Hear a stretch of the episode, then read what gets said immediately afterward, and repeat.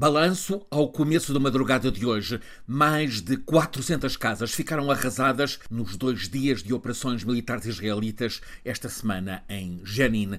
É como se um tornado tivesse devastado aquelas casas muito pobres, mal encaixadas umas em cima das outras, em quarteirões que parecem sem fim, entrecruzados por ruas estreitas, a maior parte com chão de terra e de pedras. Estima-se que seriam umas 3 mil as pessoas que viviam nessas casas, agora mais destroçadas. O primeiro-ministro de Israel, Netanyahu, apareceu a argumentar que foi uma operação de segurança, uma operação de luta contra o terrorismo, para eliminar células terroristas, destruir laboratórios de fabrico de explosivos e de depósitos de armamento de terroristas. Netanyahu afinal repetiu o que já tinha dito em outras ocasiões, aliás, não só ele, sobretudo ele, mas também outros chefes do governo de Israel, desde a ocupação há, fez agora em junho, 56 anos da terra palestiniana. Mas a realidade também mostra que a cada raid militar israelita na Palestina, mais cresce a fúria de jovens palestinianos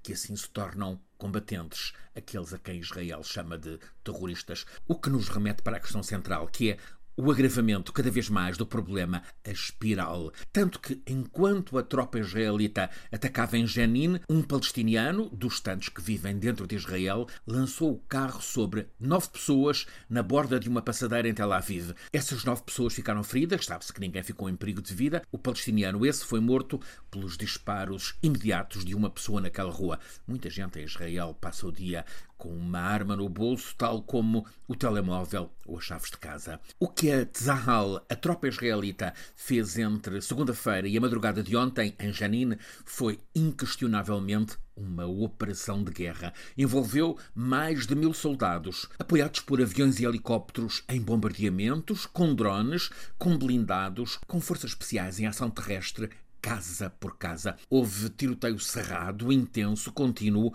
ao longo das duas noites, também durante o dia, até mesmo à entrada do hospital de Janine. Números oficiais: 12 palestinianos mortos, mais de 100 feridos. Israel identificou os mortos como elementos de células terroristas.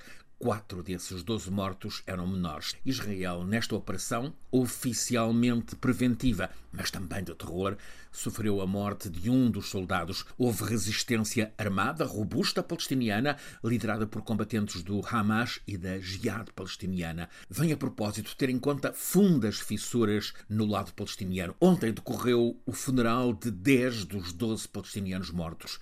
A ANP, a Autoridade Nacional Palestiniana, presidida por Mahmoud Abbas, quis fazer-se representar, designadamente através do general comandante militar, mas quem participava nos funerais não deixou. Gritou em árabe e em fúria: desapareçam! E a comitiva da ANP teve mesmo de retirar-se. Os palestinianos, enquadrados pelo Hamas e pela Jihad, e são cada vez mais, mostram-se muito hostis à Fatah e à Autoridade Nacional Palestiniana, que é suposto ser o topo do poder institucional da Palestina. Os que estiveram estes dias na Batalha de Janin acusam a Fatah e a Autoridade Palestiniana de não ter acudido a defendê-los, mas acusam Mahmoud Abbas e a ANP de cumplicidades com o governo das direitas, ultra e religiosa, em Israel. O tempo tem evidenciado a decadência de Abbas e do sistema dele na Autoridade Nacional Palestiniana.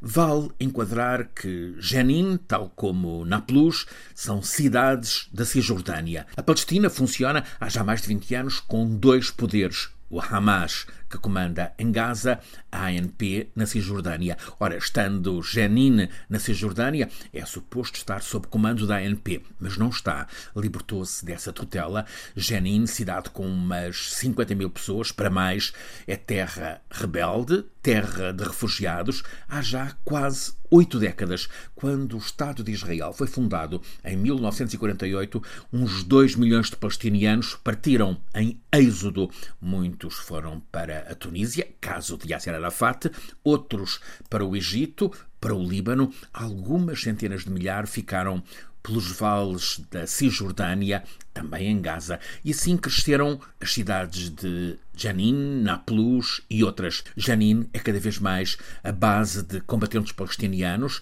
numa terra que Israel chama de Samaria e onde continua a proteger a construção de casas e bairros de colonos radicais judeus. O que aconteceu nesta semana é mais um agravamento da situação no terreno. Israel continua sempre a arranjar modo para evitar as negociações que a União Europeia e, sobretudo, os Estados Unidos não conseguem impor. De facto, Israel está há décadas a invadir terra palestiniana, o mundo condena, mas a Palestina fica longe, suscita desconfianças, não consegue simpatias e apoios como a Ucrânia.